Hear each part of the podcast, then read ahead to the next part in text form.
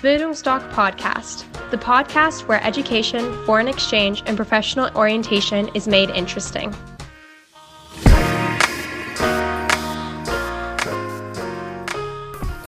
Bildungsdoc Podcast, the podcast where education, foreign exchange, and professional orientation is made interesting.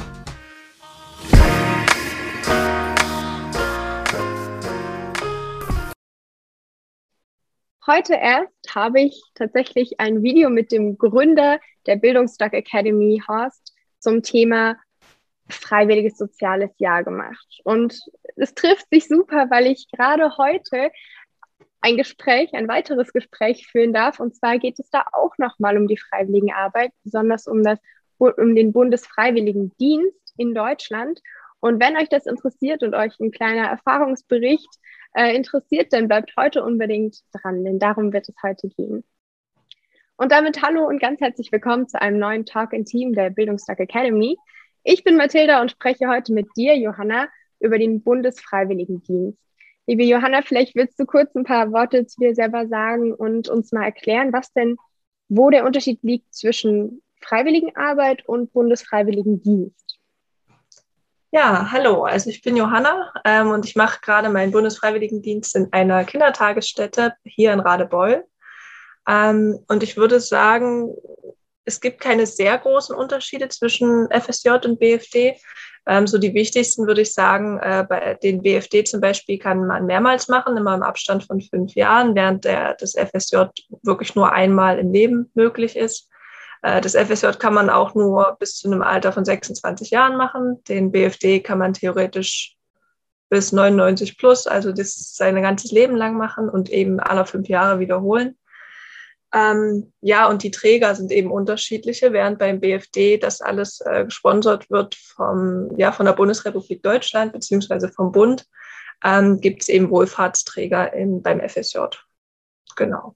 Das sind so die wesentlichen Unterschiede. Aber wenn man jetzt selber da drin ist, als, ich sage immer Bufti oder FSJler, ähm, dann merkt man eigentlich nicht einen großen Unterschied. Genau. Alles klar. Dann, wenn ich das richtig verstanden habe, hast du ja Work and Travel gemacht, bevor du zurück nach Deutschland gekommen bist, und zwar in Neuseeland was ich an sich schon richtig cool finde. Ähm, warum bist du denn nicht zum Beispiel einfach in Neuseeland geblieben und hast dort äh, angefangen, im Kindergarten zu arbeiten, sondern hast dich entschieden, das in Deutschland zu machen? Ähm, da haben ganz viele Faktoren reingespielt. Ähm, als ich damals in Neuseeland war, da hatte ich so das Thema Bufti FSJ noch überhaupt nicht im Blick. Ähm, also habe ich mich auch gar nicht informiert, inwieweit das möglich ist, in Neuseeland zu machen. Ähm, ich weiß, dass zum Beispiel ein FSJ äh, gut im Ausland, so in Europa, sage ich mal, zu machen ist. Also wenn man halt einen deutschen Träger hat, dann kann man eben auch wirklich ganz weit, also teilweise zum Beispiel nach Südamerika gehen. Ähm, beim BFD ist das ein bisschen anders. Da gibt es jetzt nicht so viele Möglichkeiten, ins Ausland zu gehen. Und in Neuseeland habe ich mir, wie gesagt, darüber noch gar keinen Kopf gemacht ich hatte eigentlich vor zu studieren, ähm, habe dann aber keinen Studienplatz bekommen äh, und dadurch habe ich mir dann überlegt, was kann man jetzt das Jahr noch machen. Da war ich aber eben schon in Deutschland. Genau. Und die Sache ist auch, du, das muss man sich von Anfang an, muss man sich bewusst sein, dass man nicht viel Geld bekommt äh, in so einem freien sozialen, äh, freiwilligen sozialen Jahr oder im BFD. Ähm, das heißt, in Neuseeland hätte ich das einfach auch finanziell gar nicht managen können. Da sucht man sich wirklich lieber einen Job, den man ganz normal bezahlt wird ähm, und macht sozusagen so ein freiwilliges Jahr lieber in Deutschland. Genau. Alles klar, das verstehe ich. Ähm, wie hast du denn, wie bist du vorgegangen, um die Stelle zu finden? Was hast du da gemacht? Also ich persönlich äh, bin auch durch meine Mama da drauf gekommen. Äh, die ist Lehrerin und die hat eben steht in mhm. Kontakt mit einigen solchen Verbänden, sage ich mal. Und da bin ich an die Paritätischen Freiwilligendienste Sachsen gekommen. Also das könnt ihr auch googeln, wenn ihr wollt. Das ist halt so ein Verein, der eben diese Bundesfreiwilligendienste durchführt, beziehungsweise auch äh, Freiwilliges Soziales Jahr. Und ich glaube, FLJ haben die noch, also ganz viele verschiedene. Und ja, da habe ich mich, sage ich mal, einfach beworben, was jetzt, also man schickt eben so eine kleine Bewerbung ein, was man halt vorhat in dem Freiwilligendienst. Ähm, was für Wünsche man hat, wo man vielleicht auch gerne schon hin möchte, wenn man irgendeine Einsatzstelle schon kennt. Ja, und dann setzen die sich mit einem in Kontakt und ähm, alles weitere wird dann geklärt. Also man kann eben ein paar Wünsche angeben, in welche Richtung man gehen möchte. man kann ja so, eine, so ein Bufti oder ein FSJ in verschiedenen Bereichen machen. Du musst ja nicht unbedingt in eine Kita gehen. Du kannst auch in offene Treffs gehen, du kannst äh, auch in Wohngruppen, in Wohnheime gehen, ähm, in Schulen teilweise auch. Ja, also es gibt ganz viele Möglichkeiten, wo man hingehen kann. Und bei mir war es halt so, ich hatte mich eigentlich eher für die älteren Kinder und Jugendliche so entschieden oder interessiert, weil ich einfach dachte, ich kann nicht so richtig gut mit Kindern. Dadurch, dass ich dann aber später, also später im Jahr, ich habe erst im Oktober letzten Jahr, das habe ich angefangen, ähm, sage ich mal, gab es nicht mehr so viele freie Stellen und bin dann halt bei mir in die Kita dort gekommen. Ähm, war aber am Ende auch richtig schön. Also diese, dass das eben sich so gefügt hat, wie es jetzt eben gewesen ist, weil ich da auch wirklich eine richtig coole Zeit habe. Genau. Ja, sehr cool. Also das mit den Kindern verstehe ich. Ich bin da auch immer. Also ich habe zum Beispiel ein äh, Praktikum gemacht und da habe ich mich auch entschieden, lieber in Altenheim zu gehen, weil ich das Gefühl hatte, ich, ich kann das nicht so ganz mit Kindern, aber bestimmt ist es ja auch gerade dafür da, dass man auch irgendwie so ein bisschen über sich hinauswächst und was kennenlernt, was man halt vorher so noch gar nicht gemacht hat und ja, sich da dann trotzdem zurechtfindet und merkt, wie schön es ist. Also hoffe ich mal. Ähm, ja, dann erklär uns doch vielleicht, Entschuldige, ja? Alles gut, ja. Nee, ich wollte nur zustimmen. Also zwei Tage waren für mich, also ich hatte Donnerstag, Freitag meine ersten zwei Tage und dann war Wochenende und da dachte ich am Wochenende am Anfang wirklich so, dass das hältst du kein Jahr durch, das schaffst du nicht, weil es eben was ganz Neues und ganz anderes war. Und mittlerweile komme ich eben wirklich gerne in die Kita und vermisse halt die Kinder auch, wenn ich irgendwie im Urlaub bin oder eben krank bin. Genau. Ja. Das ist süß. Was, was, was sind denn so dann deine Tätigkeitsfelder? Was machst du denn so im Kindergarten? Also ich persönlich äh, bin bei mir in der Krippe, das heißt, äh, ich betreue die Kinder zwischen ein und drei Jahren bei uns. Das sind, äh, ich sage mal, nur 17 Stück, weil wir eine ziemlich kleine Kita haben. Und äh, ich mache da eigentlich fast alles, was so eine ganz normale Erzieherin auch macht. Also sprich, ich spiele einfach mit den Kindern, wie man sich es eben vorstellen kann, drinnen und draußen. Ich begleite die bei Ausflügen, wenn wir in den Wald gehen oder auf den Spielplatz. Ähm, ich helfe denen zum Beispiel auch bei der, bei der, beim Mittagsschlaf, also bei der Na äh, Nachtwache, sage ich jetzt mal, äh, beim An- und Ausziehen. Ähm, dadurch, dass es halt Krippenkinder sind, brauchen die natürlich im Bad, Bad auch eine Menge Hilfe. Also sprich das Wickeln, das habe ich mittlerweile auch ganz gut drauf. Ähm, weil wir so eine kleine Kita sind, helfe ich bei uns teilweise auch in der Küche mit, also abtrocknen, abwaschen, äh, Handtücher zusammenlegen, also das, was man sich vorstellen kann. Äh, meine Chefin hat mir sogar die Möglichkeit gegeben, mal so ein bisschen in diese leitenden Tätigkeiten mit reinzugucken, einfach weil es mich halt interessiert hat im Büro. Ähm, ja, ja, ich glaube, also wirklich so all das, was man sich halt vorstellen kann. Ähm, teilweise werden ja zum Beispiel auch über die Kinder eben Portfolios geführt, also wo halt die Entwicklung der Kinder festgehalten wird äh, auf verschiedenen Seiten oder man eben über Ausflüge berichtet und das mache ich auch mit. Ähm, also einfach, weil ich halt Lust darauf habe und weil ich eben gesagt habe, ich möchte noch ein bisschen mehr machen. Genau. Das ist wirklich schön. Ähm, ja. Gab es denn bestimmte Voraussetzungen, die du mitbringen musstest, ähm, um das im Kindergarten machen zu können, diesen Job zu kriegen sozusagen? Was zum Beispiel auch mit, mit Kosten oder wie, wie läuft es mit dem Urlaub oder wenn du eben mal krank bist, wie funktioniert das alles? Ähm, also Voraussetzungen an sich gab es jetzt keine großen. Ähm, also du musst natürlich die acht Jahre Schulpflicht äh, hinter dir haben, ähm, die es eben in Deutschland gibt, das ist klar. Dann ist es so, dass du meistens eigentlich zu so, einem, zu so einer Art Vorstellungsgespräch eingeladen wirst, wo einfach die Leiter von den Kitas oder generell von den Einrichtungen halt schauen, was du für eine Art Mensch bist. Dann ist es in den Kitas also auch noch sage ich mal, Pflicht, dass man so ein erweitertes Führungszeugnis äh, abgibt oder beantragt und dann eben noch vorzeigt, was jetzt kein großes Problem ist, weil eigentlich kaum, sage ich mal, vor allem in unserem Alter, also ich bin jetzt 20, beziehungsweise die meisten machen das halt wirklich so in meinem Alter, ähm, wo jetzt eigentlich noch nicht viel im Führungszeugnis stehen sollte. Sonst ist halt immer die Frage, wie man dann mit Kindern arbeiten soll, wenn man halt, keine Ahnung, weiß nicht, Diebstahl begangen hat, vielleicht noch Mord und Totschlag, weiß ich nicht. Ich glaube, da wirst du dann nicht angenommen, aber in unserem Alter ist das, glaube ich, noch relativ unrealistisch. Deswegen gab es da keine großen Voraussetzungen. Ähm, mit den Kosten ist das halt so, also ein BFD oder ein FSJ an sich kostet überhaupt nichts. Du musst jetzt nichts bezahlen, um halt arbeiten zu gehen. Ähm, es ist halt so, bis du 27 Jahre alt bist, also wenn du jünger als das bist, musst du Vollzeit gehen. Also du musst halt 40 Stunden in der Woche gehen. Ähm, hast, wenn du ein ganzes Jahr machst, 29 Tage Urlaub, die du auch ganz normal beantragst, wie halt jeder andere, der eben arbeitet. Also du sagst dann einfach zu deiner Einrichtung hier, ich möchte gern da und da frei haben und wenn es halt von den Dienstzeiten passt, dann kriegst du da eben frei. Ähm, dann kriegst du halt so eine Art Taschengeld, nennen die das, weil es eben kein Gehalt ist, was du bekommst. Es ist nicht sonderlich viel. Wie gesagt, das habe ich ja vorhin schon gesagt, das muss man sich eben, muss man im Blick behalten. Also ich glaube, man kriegt so zwischen 250 und 500 Euro im Monat, sage ich jetzt mal. Ich kriege zum Beispiel bei mir in der Kita 340 Euro.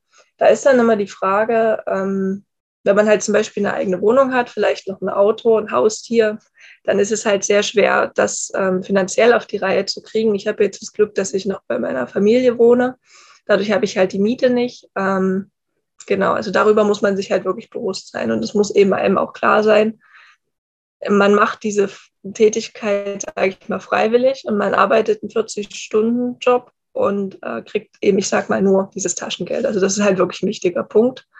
Ähm, was da noch mit reinkommt, ist, dass halt äh, die Krankenversicherung und so weiter, das wird alles übernommen. Also das muss man nicht selber bezahlen, das übernimmt der Arbeitgeber. Genau. So, Urlaub 29 Tage, habe ich schon gesagt. Und im Krankheitsfall ist es halt auch wie, wie bei jedem anderen Arbeitgeber eigentlich ähm, also wir haben es bei uns in der Einrichtung so, du hast halt sogenannte K.O.-Tage, das sind drei Stück. Die kannst du halt am Stück, also bis zu drei Tagen, kannst du dir, ich sag mal, diesen K.O.-Tag nehmen. Äh, wenn du halt jetzt merkst, du kriegst gerade eine Erkältung oder dir geht es nicht so gut. Wenn du länger als drei Tage krank bist, brauchst du halt eine ganz normale Krankschreibung vom Arzt. Also sprich, wenn du krank wirst und du merkst schon, es ist ein bisschen was Stärkeres, dann gehst du halt einfach zum Arzt, der gibt dir eine Krankschreibung und dann bist du krankgeschrieben und kriegst halt logischerweise dein Taschengeld dann trotzdem. So. Genau. Und es ist halt auch wichtig, also vor allem bei mir in der Einrichtung oder generell glaube ich, dass das in Kitas so ist, die achten sehr darauf, dass das Personal gesund bleibt oder gesund ist, weil man mhm. natürlich mit Kindern zu tun hat und sich sonst nur gegenseitig ansteckt. Genau, also man darf da halt auch nicht, das ist immer so mein Problem, man darf da nicht zu scheu sein, zu sagen, ich bin jetzt wirklich mal krank, äh, nur weil die sozusagen einen brauchen, so sage ich mal. Also da muss man auch immer so einen Blick drauf werfen. Genau. Verstehe ich. Ja, gerade im Kindergarten, wie schnell da so Krankheiten auch umgehen. Also das hört man ja immer wieder. Meine kleine Cousine gerade, die hat jetzt Corona, weil eben eine Erzieherin das hatte und dann ist es so schnell durchgegangen. Also muss man wirklich sich da wahrscheinlich ziemlich zurücknehmen und für sich selber sagen, so ja, ich bleibe jetzt lieber zu Hause. Das verstehe ich. Ja. Ja. Na dann ähm, würde ich noch sagen, ähm, kannst du uns mitgeben oder was du bis jetzt für Erfahrungen hast, was dir das so privat und beruflich bringt, so ein Bufti beziehungsweise freiwilliges soziales Jahr, wie auch immer. Mm, also an sich hilft es halt wirklich, vor allem wenn man es gerade nach dem Abi oder generell nach der Schule macht. Ähm, du arbeitest halt wirklich ein Jahr voll oder also du musst, das wollte ich noch dazu sagen, man muss gar nicht das ein Jahr lang machen, also zumindest beim BFD, der wird ab sechs Monaten anerkannt du kannst das bis zu 18 Monate, also anderthalb Jahre ähm, ja, ziehen.